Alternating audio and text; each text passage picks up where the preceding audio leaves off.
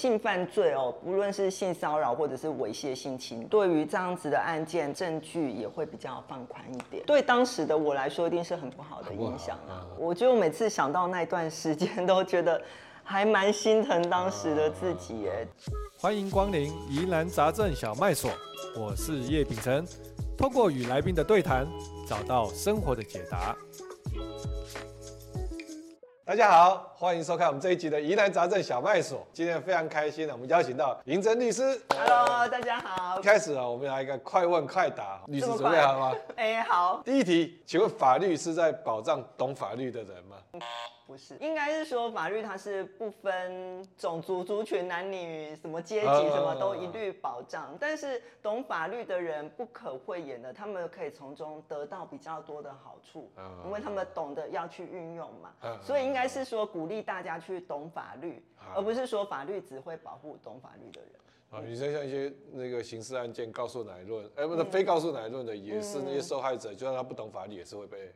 对，也是会被保护。但是如果说是告诉乃论的罪，哎、嗯，你不知道说要六个月期间内要提出告诉，啊、那可能时间经过了就没有办法再得到法律了。所以法律还是要懂，嗯、还是要懂，要要要。然后要记得看我的频道。对，律师的频道要看。第二题，你你的频道这么多人看，然后他会不会被粉丝当做免费的法律顾问？哦，这个好直接哦。哎，OK OK。还蛮长的，还蛮长的。对，就是其实我自己脸书或者是 IG 的私讯，我不太敢打开，哦、因为每次打开就是哇，就是一整排，然后都是，请问律师，哎、欸，我是你的粉丝，我可以问你一个问题吗？之类这样子。但是因为问题真的太多了，而且我真的没有那么多的时间，因为我如果说时间都花在。呃，回答粉丝的问题上面，我可能就没有时间做影片了，这样，嗯、所以我还是会看一下啦，啊、对，多多少少会看一下，但是可能就没有办法说一一的回复。我我也是类似啊，有时候真的是那个陌生的讯息，真的没有时间。嗯、像网络上，我觉得像法规上有时候会，像比如说像医生，嗯，他会说，哎、欸，医生你在网络上，你不能在网络上可能哦讲太多或是什么。没错没错没错，是这个也是我们很担心的地方，就是。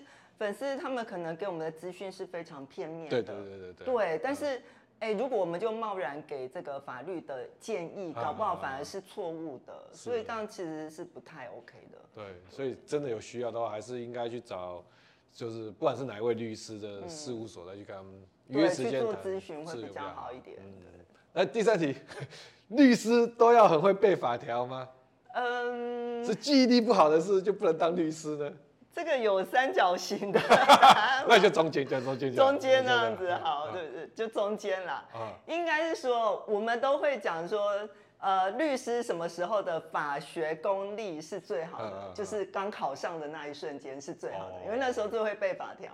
但是之后，因为人的记忆力一定是会慢慢减退的嘛。嗯、但是我们会增加自己的经验。嗯、那我们会知道怎么去运用法条，嗯、而不是只是单纯的背法条。嗯、背法条跟运用是有差别的。嗯、但是就是说，你要懂得去运用，前提你还是必须要把法条的构成要件啊，嗯、或或者是说，哎，你有没有其他的法条可以来攻击这一条的？对，这个你你要怎么去好好的运用？前提还是你要对法条有一定的熟悉程度了。所以应该是一半一半的。一半。因为就因为有些时候看那个戏剧，有时候看的就好像那个律师的戏，都会觉得哇，那时候什么那个律师突然就讲出了一条别人都不知道的，然后就那条一出去，大家就。就对手就哇，整个就就就兵败如山倒这样啊，所以就觉得好像说哇，那是不是真的要如数家珍，什么很细很小的东西都要知道才有机会。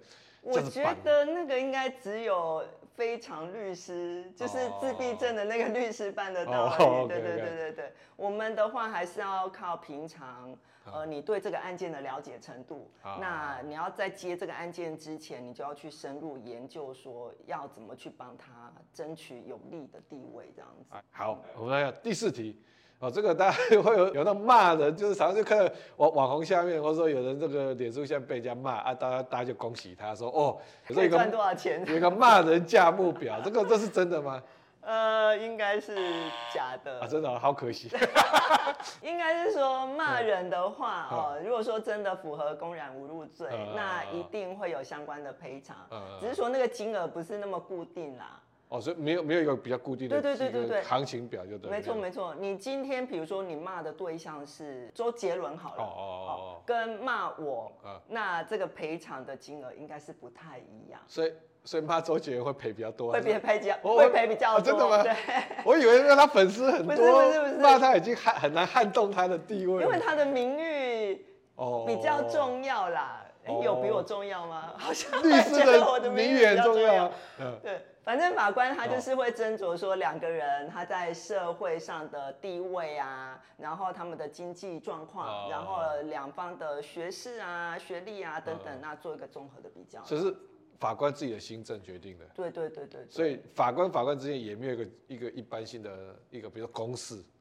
应该是说大家会知道说大概标准会落在哪里，但是还是会有一些微幅的落差这样子。OK，所以。并没有真的这个价目表啦，但是说，但是骂的人不一样，赔的会不一样，就可以参考一下，但是不是那么绝对。下一题就是说，哎，有有没有过？就是因为这个在法庭上分心想到 YouTube 的事情？没有哎，从来没有。对，这个这个我觉得这个就是专业嘛，嗯，专业就是做每一件事情，就是在每一件事情上会会很 focus。对，而且我很难想象在法庭上面要怎么去想 YouTube 的事情，因为法庭它是很紧绷的一个状态，然后你要随时哎对方讲，所以法庭到底是什么样的状况？就是说你要一直很专心听法官或者对方在讲什么话，就从头到尾到底。对对对对对。对方讲什么，我们要马上反应，说我们要怎么去回复，或者是攻击他的论点。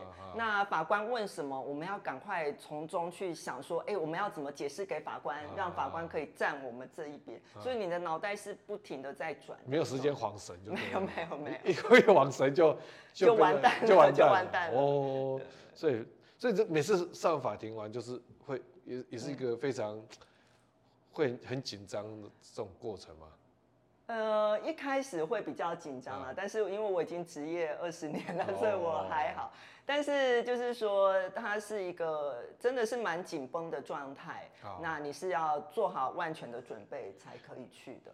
在法院里面，会不会就说像打棒球啊，啊，那投打，就是说投手对到哪个打击者，就说这个打击者他会对他的一些熟悉，他会做一些事情这样。那在法院的这个攻防的时候，会不会说，哎？我对对对手这个律师，我对他向来对一些了解，嗯、这个了解对于这个案件的进行，这个是有帮助的吗？还是说其实还好？嗯、我觉得多多少少会有帮助、欸。哎，对。那其实我们比较看重的是法官怎么想。哦，法官，不是、哦、对，不是对方律师。所以那个法官通常是在乎什么事情？对。哦、那法官他因为开庭会开很多次嘛，嗯、那法官他第一次开庭，他可能就会表现出。欸、他会从他的问答里面，哦，去表现出说他对这个案子的疑问，他觉得重点在什么地方，所以我们可以从他的问题里面，那去找出说，哦，现在法官对我们的问题在哪里，或者是对对方的主张问题在哪里，那用这样子。去攻击对方，或者是用这样子来加强我们的论点。哎，是，所以所以是所以这样子说来，从对律师而言，律师的法学素养很重要之外，嗯、律师对人的敏感度，特别法官的敏感度，这个会看法官脸色的这个、哦、这个能力也是很重要。没错没错，就是看法官脸色。但但但这个大概要花多久时间才会训练起来？就是一开始当律师的人，嗯，这个但这个我我这也跟人的特质有关了。但是我说这个东西是。要好几年才训练得出来吗？还是说真的厉害的人一进去职场很快就会看看法官脸色？已经，因为我不知道别人是怎么样。像你的 case，我自己的话去过几次，你就就一定要马上学习说，哎，法官为什么这样子问？啊对，你要去想法官为什么他会问这个问题？对，那就赶快。真的有看过那种很白目的律师吗？白目的律师哦，有啊，真真的有就对，有啊，所以说是完全看不懂法官的这，或者是根本就在乱讲话，不知道他到底在讲什么东西 这样子。所以各位这个选律师也是也很重要啊，这跟律师谈的时候也可以感受到说那个律师在对人敏不敏感啊？如果他如果真的是对人都没有什么，你跟他讲话他也没有很敏感度啊，那还是说有人他就是只对法官敏感，对一般对客户什么顾客他。没有很敏感的，哎、欸，我觉得这是求生本能呢，嗯、就是说你要对客户的需求也要很敏感，嗯、然后对法官他的他的想法什么也是要去熟悉这样子。对啊，所以一个好的律师应该是两边都没有办法偏废。I see，而且一个很很敏锐的人，要对人够敏锐了。嗯、OK，好，第六题我要问一下律师啊，就说当律师没有办法认同委托人的行为之后，还可以接这个案子吗？嗯，我自己是没办法。办法哦，嗯、但是律师他有有有这个权利选择吗？还是说其实是看、嗯、也是要看一律师的大咖小咖？应该是说，如果说一个案件，比如说我自己就有遇过，嗯，有些人哦，有有些人不是说大家印象中那种杀人放火的案子，我们不接，其实不太是哦，因为呃，当律师人应该都有一个基本的概念，就是说任何人在法律上应该都可以受到这个合法的辩护的权利的哦，所以这个对我们来说比较不是问题。但是我们会比较在意的是说，有些人他是要用法律来当做手段，那帮他脱罪哦，或者是说拿来呃做攻击别人的手段哦，比如说呃我自己遇过像是邻居之间的吵架，那邻居之间吵架其实很小的事情，那当事人来找我的时候，我也会跟他们讲，就是说，哎，你这个可以告。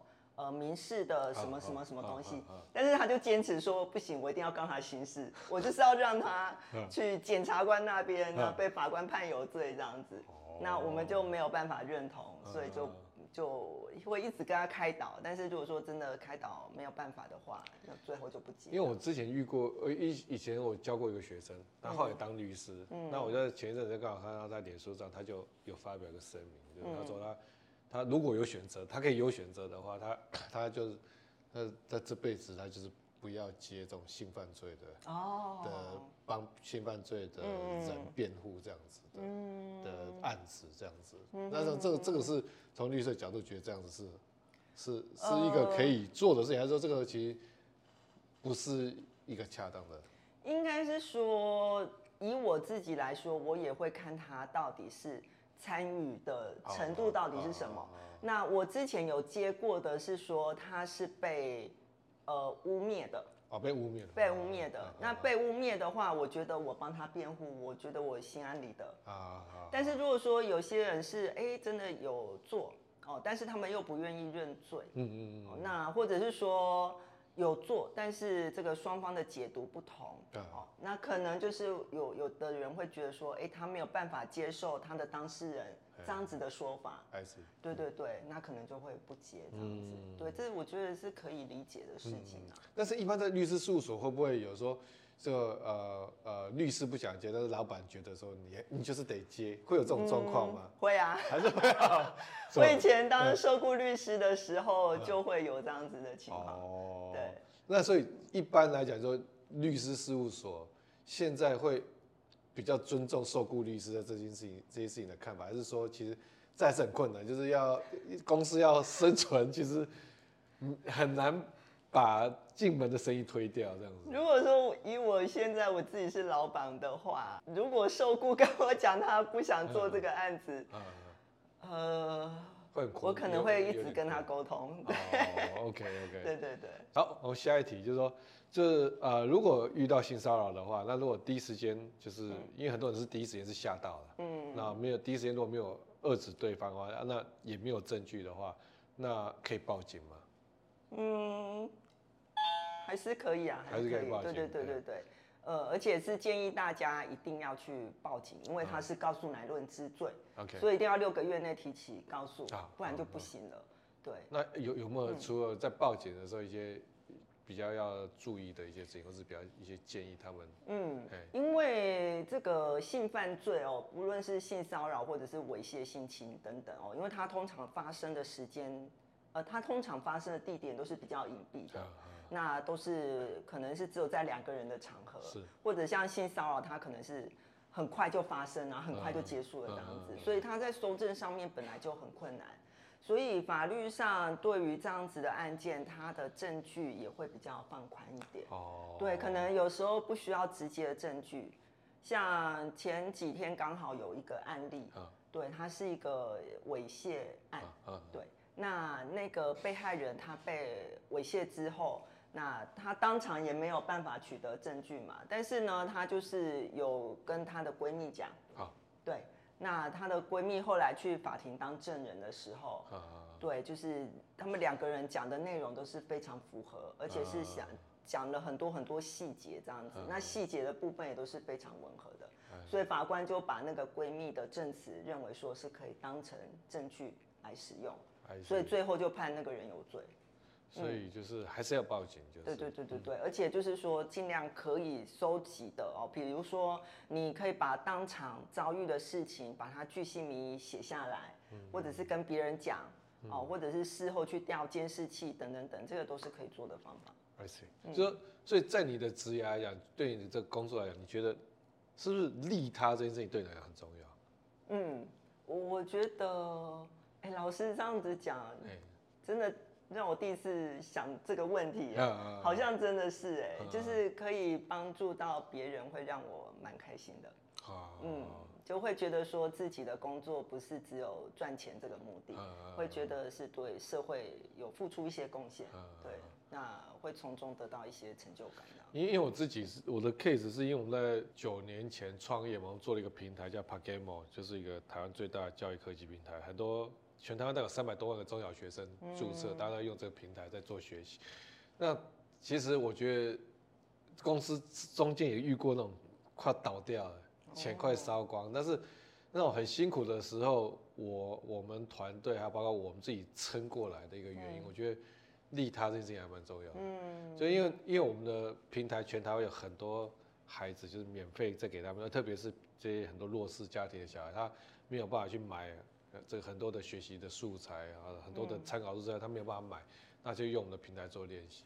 嗯啊，所以我们那时候快挂掉的时候，就会一直告诉你说，就是啊，再撑着点，再撑着点，因为有很多这些小孩要需要我们这个平台才能让他在免费学习，他就会就会好像就可以再多多撑一口气这样的。那后来就真的有撑过那个快倒的那个时候，后来就就整个转机就来了。所以我有的时候就觉得啊，做这工作好像有一。有利他性，好像可以让说服自己可以多撑一阵子这样子，对对，所以所以所以那那个时候，听说你一开始除了呃原本不是律师，不是你最想做的事，你其实最你的梦想是戏剧系。对耶。那那是什么时候？是高中的时候。高中的时候。呃，那时候为什么会想要对戏剧有兴趣？因为高中的时候参加话剧社。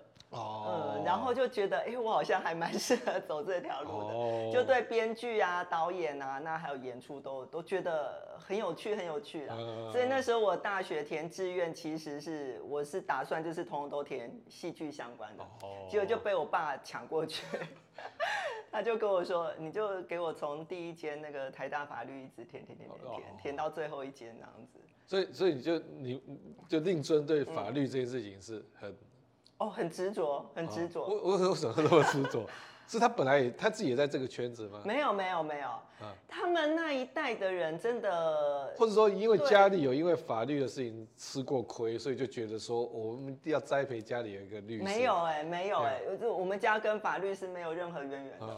对，我们家就是很很正常的这个从商的家庭。对，那我觉得那个时候有可能是因为。在我们那个年代，有一个新闻很大条，嗯、就是有一名很有名的律师叫陈长文，哦、他是李律法律事务所的当时的负责人。是，对。啊、那他当年度缴税的金额好像是全 台湾最高，啊、对，好像是一个蛮大的新闻，啊、所以大家都觉得说，哇，律师可以赚很多钱，然后社会地位又很高，这样子。哦那一阵子好像就是很多人都要填法律系啊，I see。你会觉得你现在在法庭出庭会跟演戏有点，有些地方有点类似吗？我我们会想着要怎么把当事人的处境，表达的比较可以如实的反映，让法官了解。对，而不是说是去夸大啦，我不会去夸大的，法官相信我。我讲的都是真的，对，我们只是会如实的让法官了解说，哦，当事人处境是这样，那希望他可以比较站在我们这边，帮我们多想一想，这样子。对对。那如果这就是在在再能够再让你选一次的话，嗯，你还会再选法律系吗？不会。啊啊，那那那你这一次如果再让你选一次，你会选什么？有 会我会选戏剧系。戏剧也，我觉得我还是对这一块很有兴趣。还有没有别的？对对对。可能考古吧，哦、考古，考古我也非常的有兴趣，考古历史啊，就是那种古代的东西，我都非常有兴趣。哎、哦，对，我觉得考古是蛮有趣，因为我我我小时候有一次，就是因为我那时候有一次，因为我我我小学有一年跟我父亲就是去国外，他是访问学者，我就跟着去。然后那时候，哎，他们那个学校的课就很有趣，就是说，就是带我们去那个印第安人的遗迹，然后去挖东西啊，挖一些东西出来，然后就要你去想象。就是说，哎，根据你挖到东西，怎么去推测他们的过的生活是什么样？对对对对。然后我我有一段时间也是那个时候就对考古学很早，我就觉得我靠，这个这个这个就很像那个福尔摩斯在当侦探一样，印第安纳琼斯，对对对，就看到一点东西，看到一些东西，然后你要拼凑出他们那时候的生活样貌，我就觉得哇，那很有趣啊。嗯，而且感觉好像是。有又有点冒险性，对，然后又又是这个跟你相距那么远的人，他们当时的生活，那就给你很多想象的空间，感觉很浪漫，这样。对对对对对对。所以说，如果再让你选一次，你可能就会选，就不见得会再选法律系。不会不会，呃太辛苦了。太辛苦了，真的。真的很辛苦。真的很辛苦。真的很辛苦。所以那个呃，银正律师有一次在影片里面提到，说你就是国中的时候是，因因为我们以前的那个年代还有分好坏班啊什么。哎，老师跟我放牛班，对，都差不多差不多。啊真的。你现在回头来看，就是说那段经验对你的人生，嗯，是有有没有什么影响，或是好的，或是不好的？当时对当时的我来说，一定是很不好的影响啊。对，因为。我觉得我每次想到那段时间，都觉得还蛮心疼当时的自己。哎，对，我我不知道别的学校是怎么样，但是在我们当时那个学校，呃，放牛班跟所谓的升学班那个差别待遇非常非常明显，是毫不掩饰的差别待遇。比如说，我们放牛班的教室是在学校很偏远的地方。对，那那边是又潮湿又又臭，因为那里离垃圾场跟那个厕所很近，所以对，就是整个环境就是连环境都不好。那升学班跟我们离很远很远，就是你要走到升学班是要绕学校一大圈才走得过去。那好像就是他连教室都给你分这样子阶级的感觉，你放牛班的人你就不要走到那边去，这样子的感觉。对，那再来就是说，老师对我们，他们就是一副就是说，哎，你们就是被放弃的小孩，所以上课也不会认真。那同学的感情好不好？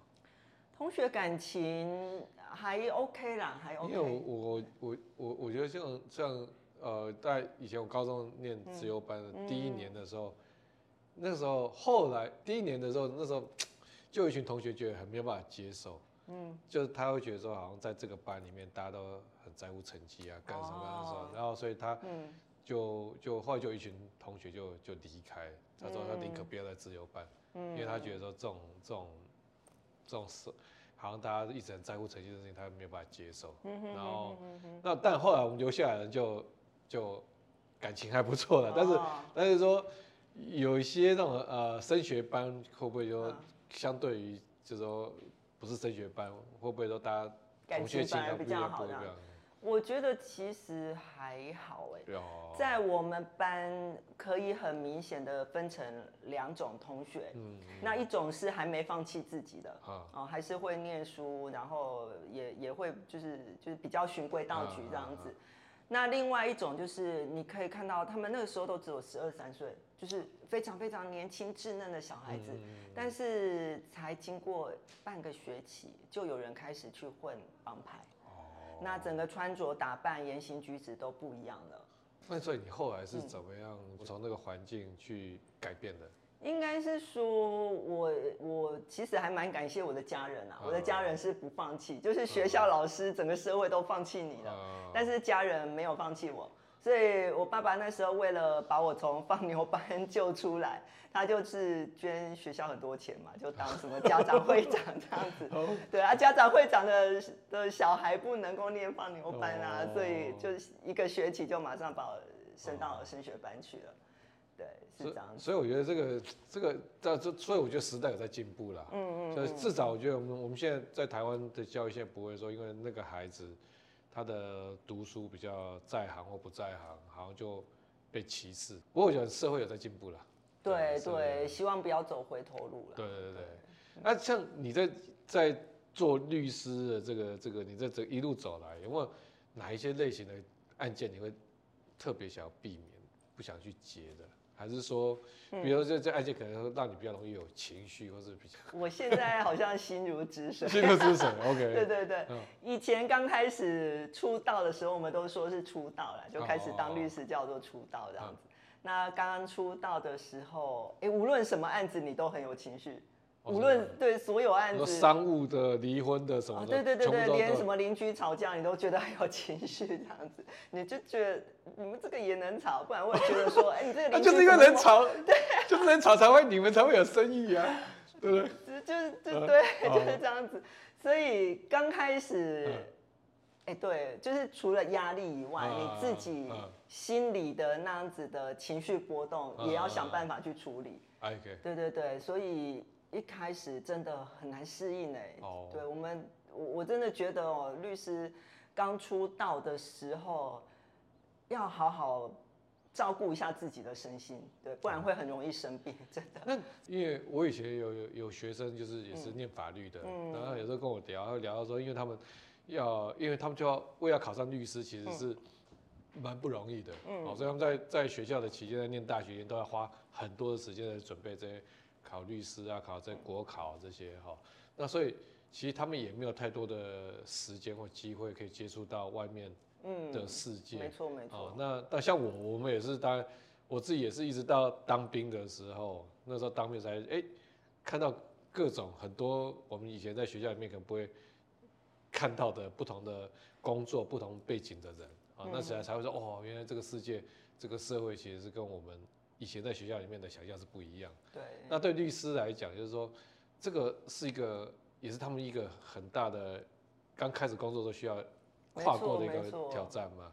哦，很大的挑战，因为、嗯、呃，我们律师面对的是社会最黑暗的一面。啊、对，人情之间的那纠葛啊，啊然后父母子女、夫妻互告啊，啊或者是杀人放火等等，对，都是社会最阴暗的部分。啊那但是我们在踏入律师的工作之前，大部分的人的社会经验就只有念书考试、念书考试这样子，所以那个冲击真的很大很大。哎，你这样讲对，就是一直都是在念书考试、念书，那突然之间就要面对整个社会最黑暗的一些，浓缩了整个社会的精华都在那边。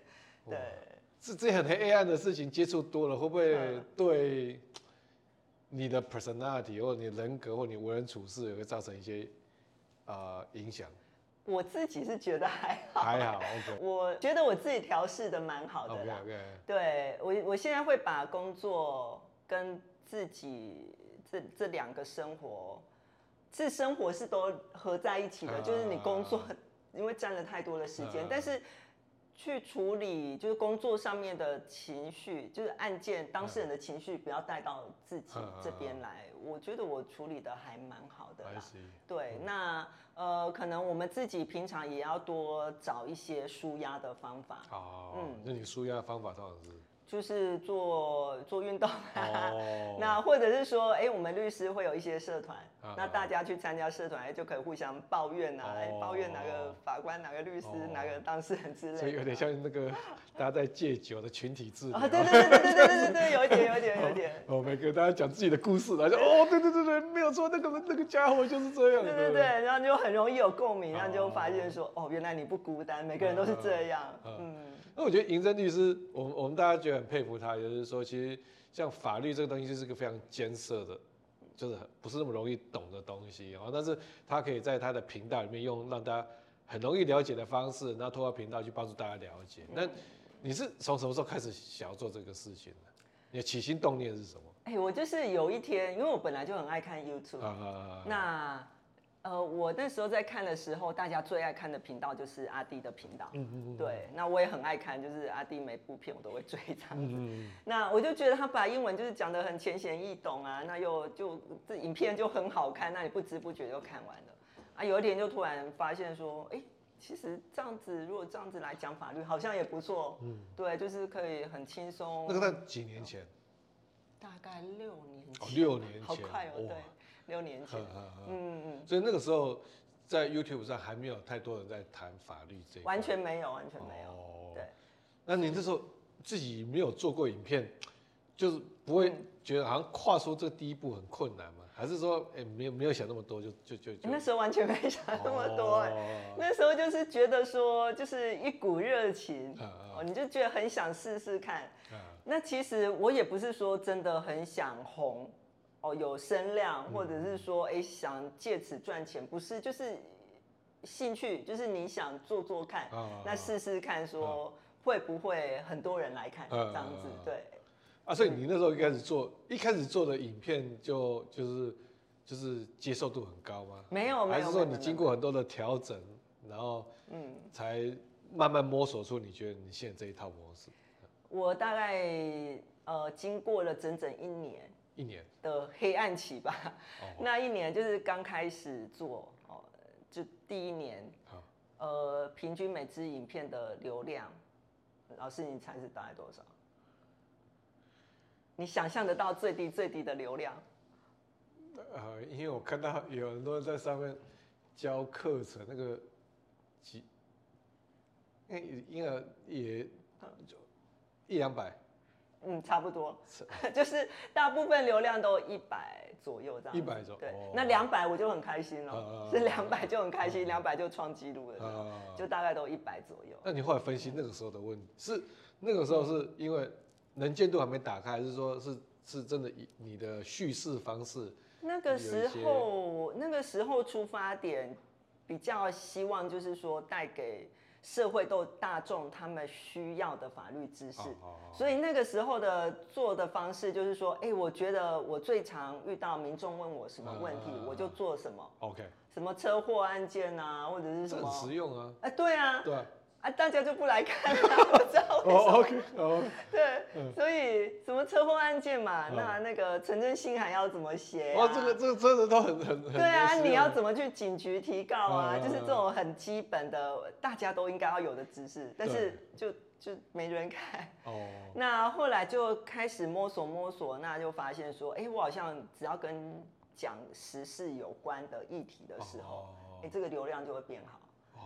所以就后来才开始调整，说变成跟时事来讲解，从时事来取材，就对。嗯嗯嗯。哦，这个这个，所以这其实也是有经过一年的黑暗期。对，一年。啊，你你就都还还撑着，因为有人做做一年都一年都是一百多一百多，就可能就就撑不下去了，对对啊，就也有人问我说，哎，怎么撑过那一年？我也只能说，可能就我我真的比较认命啊，就 就你就觉得，哎，我就傻傻的做下去。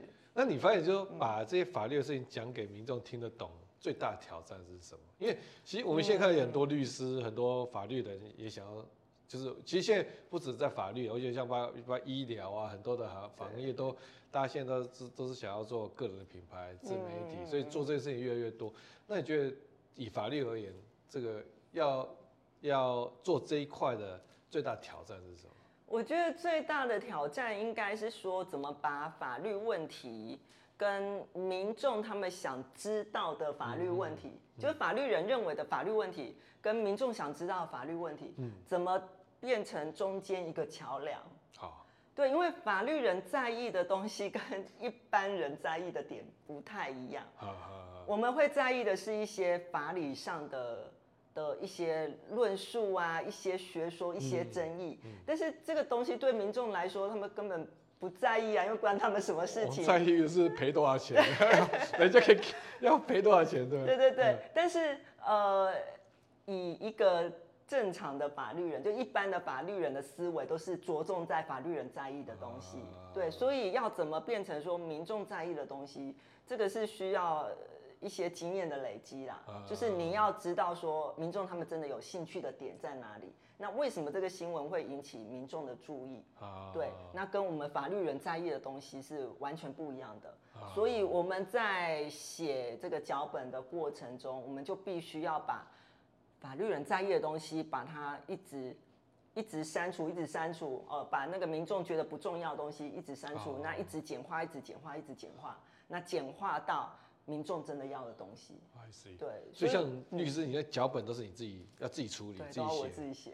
嗯，而且我频道有的时候，因为其实有蛮多法律人在看的，哦，那个压力很大。对，那他们常常会在底下留言，就给我很多意见跟指教这样子，然后会觉得说，哎，我好像讲的不够完整，或者是有点比较论述的方式比较偏了一点这样子。那这个他们的指教，我真的都有看进去。那也很谢谢他们，但是就是说，这个在我们因为碍于影片的时间啊，还有民众的吸收的程度，我们还是要有一点取舍这样子。你现在对这个人家在叫你网红律师，你你你心里面的感受不一样吗？还是说，嗯，这个呃，对，就是现在很多场合介绍我是网红律师。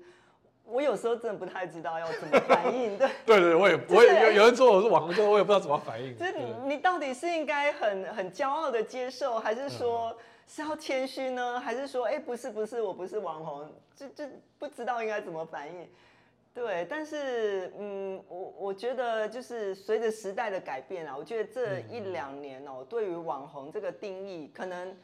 很多人还是停留在之前，就是哎、网红就是哎、欸，什么拍美照啊，哦、那讲美食啊，哦、什么什么娱乐性质的网红。但是这一两年好像比较宽宽广的一点，就比较能够接受说专业人士那也有网也有网红的这样子的资质吧，嗯、或者是这样子的工作内容。嗯，所以就就说服自己接受了。哦、对对对，就我我觉得其实是是。蛮不简单的啦，因为有些时候在做这些事情哈，因为很多时候其实是你会在意的是，哎，自己领域我自己领域的人怎么看待自己。我觉得刚才像律师提的，他他他拍的影片啊，法律人下面我在看啊，嗯，那你就哎就会担心说，人家是哎会不会觉得我把法律讲的这么浅，或是怎么样，会不会人家觉得我法学素养不够？可是没有，因为我们是要让社会大众懂嘛，对不对？所以这个其实就是一一方面要背负的这种啊。自己领域的专业人士对自己可能的一些评价，那但是又要对大众去谈这个事情，我觉得这个是很辛苦啊。嗯，对啦，但是如果说哎、欸，真的可以对社会有点帮助的话，嗯、还是乐在其中的。啊，这个这个有意义的，这个其实这个做功德啊，做功德，因为就如果大家因为看了这个影片，那面对这些事情，然后自己比较。知道怎么去面对，怎么去处理，嗯、不要不会受伤害。那我觉得这就是真的是一个很大的功德。嗯，没错，对对对对所以，所以你你这个呃，啊，我们大家也很好奇，因为你一方面做律师，律师刚才提到就是已经是工时非常长，嗯、而且现在要当律师事务所，自己自己也是老板，也有更大的压力。嗯。那你同时间要做创作者，嗯，那有没有？真的很时间要怎么安排？对对对对 对，常常被问到这个问题。但是这个问题，而且你因为因为你的影片又跟时事又跟得很紧，就是说说说这个事情才发生，我过过马上就你就影片就出来，所以啊你这个这个就是神乎其技啊，这是怎么做到的？怎么做到的？就是没有休息时间就可以做得到。对，就就两边都嘎很紧啊，而且两边都是压力还蛮大的工作。对，哎，到目前都还好。还是说有没有需要做一些什么样的调整？还是说目前还能够找到 balance？我，我是尽量可以有丢给帮手去帮我的地方，我就会尽量培养他们，可以帮我撑起那一块。那真的没有办法，就是最核心的部分，比如说以案件来讲，以律师的案件来讲，可能是整个案件的走向。好。哦，我们要定律，哦，我们要对这个案件做怎么样的策略？嗯，哦，那这个部分是没有办法丢给下面的人，所以就是我要开始的时候，我就要把它整个做好这样子。那在 YouTube 的部分，就是呃，就写稿真的是没办法 交给别人，对，所以从发想、写稿、写脚本，这个还是必须要我自然。那那律师跟创作者这两个身份，目前哪一个？哪一个部分的工作让你得到成就感比较高？我可以两个都不要选吗？两个都不要选，直接退休。还有还有，OK OK。这个问题我真的想很久哎，我我觉得我没有办法选择哎，因为律师这个工作好像就是，它就已经是我的一部分了。看我的频道名字也是叫银针律师嘛，对，所以我觉得就算我哪一天没有接案。但我还是律师啊。啊，对，就就是他，他就是我自己的一部分了。对，或者说，就是说，今天如果你有更多的时间可以分配的话，嗯嗯，你会分配在律师这边，还是做更多的的内容的创作这一边呢？有更多的时间，我可能会想休息。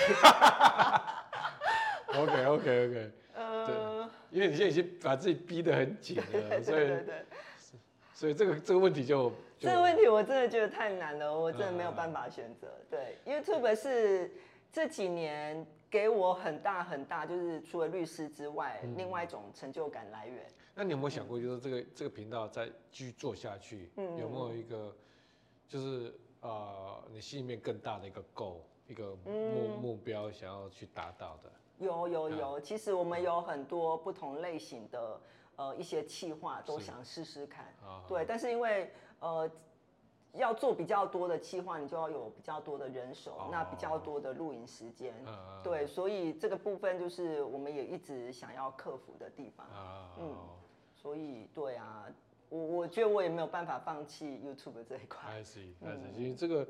因为这个就是个平台嘛，嗯，那这个平台上有这样的流量，其实可以做很多的不一样的尝试。对对，这其实是也是蛮 exciting 的一件事情。对，在这个律师这个职涯，或在创作者、创作者这个职涯的过程当中，你有没有就是你特别关注的什么法案，或特别什么是一些，或者说台湾的一些什么目前一些什么样的问题，是你觉得说你很想要运用你自己的影响力，或者是你在这件事情上关注去推动它改变的？呃，其实我们现在的法律制度要改的地方太多了，哦、对。哦、就如果说，呃，对我们来讲，就是真的很多地方需要去改革的。啊啊啊！对，那改革它是没有一个一个期限，或者是说一个明确的目标，因为它永远有需要改革的地方，所以。对我来讲，我比较重视的还是在民众对于法律的认识的部分，因为这一块做的人真的很少。法律改革的部分，就司法改革的部分，是像法务部啊、司法院啊，哦，或者是一些民间的这个组织，都有很多人力去推动。是，但是在呃民众法治教育的普及这一块，是很缺少的。对，所以我觉得我还是比较 focus 在这个部分。OK，嗯，所以你的你的愿景，比如说，希望说有一天台湾的法治教育可以做到什么样的程度？就是说，民众对法律的认识到到了什么样的 level？我希望就是只要哪一天不要民众看到一个新闻标题，哇，就集体高潮，然后集体愤怒，这样子我就觉得哇，我真的真的为社会尽到很大的力量了。对，就是说。不要因为一些对一些错误的认知，然后就是，哦，但是你这样子的话，就会很多人家流量就没了啦，就是人家就是要要集体愤怒，集体什么，那就媒体才会有很多的流量嘛，对不对？对啊。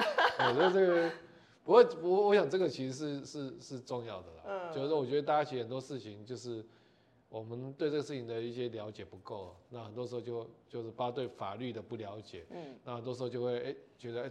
众曰众人皆曰可杀，或不可杀，好，那其实是一个，我觉得这里面有很多的社会成本。嗯，啊，如果说能够通过律师这样的影片去让大家对法律更加的了解，好，然后很多事情大家可以更实事求是，而不是就是一时之间就是用一个很主观的情绪的去去去反应。我觉得这个其实对社会的稳定是是很很有帮助的。对对对对对对对，所以我想我们今天这个非常。开心哈，也跟这个银正律师聊了很多，让我们对法律这个行业哈，这个更加的了解，特别是律师哦，这就是很辛苦。我们我们大家以前就觉得哦，律师好像就是也是大家都还蛮尊敬的一个工作，然后感觉收入也蛮好。那但听这个尹正律师提谈过，又就哇，这个也是很钱不好赚，钱不好赚，就是工时也很长，然后其实那个案件无时无刻都在脑海里面啊，这其实也是很辛苦。所以我想。那但我想也很开心，就是听到银正律师在告诉我们说，他这是怎么样来做一些这个对大众哈，这个去让帮助大家更了解法治哈，还有这个怎么做这个自媒体啊这一块，我觉得这个其实是很佩服这个银正律师在这一块的努力。没有没有没有，希望这个律师的努力，可以让我们大家好，台湾社会大家对法治啊，对法律更加了解。希望大家一起加油了。对，对对，我们今天就非常谢谢银珍律师，谢谢谢谢谢，拜拜。今天的疑难杂症小麦所就到这边打烊啦，欢迎追踪我们的社群知识迷航，敲完你想听到的主题，疑难杂症小麦所，我们下集再见。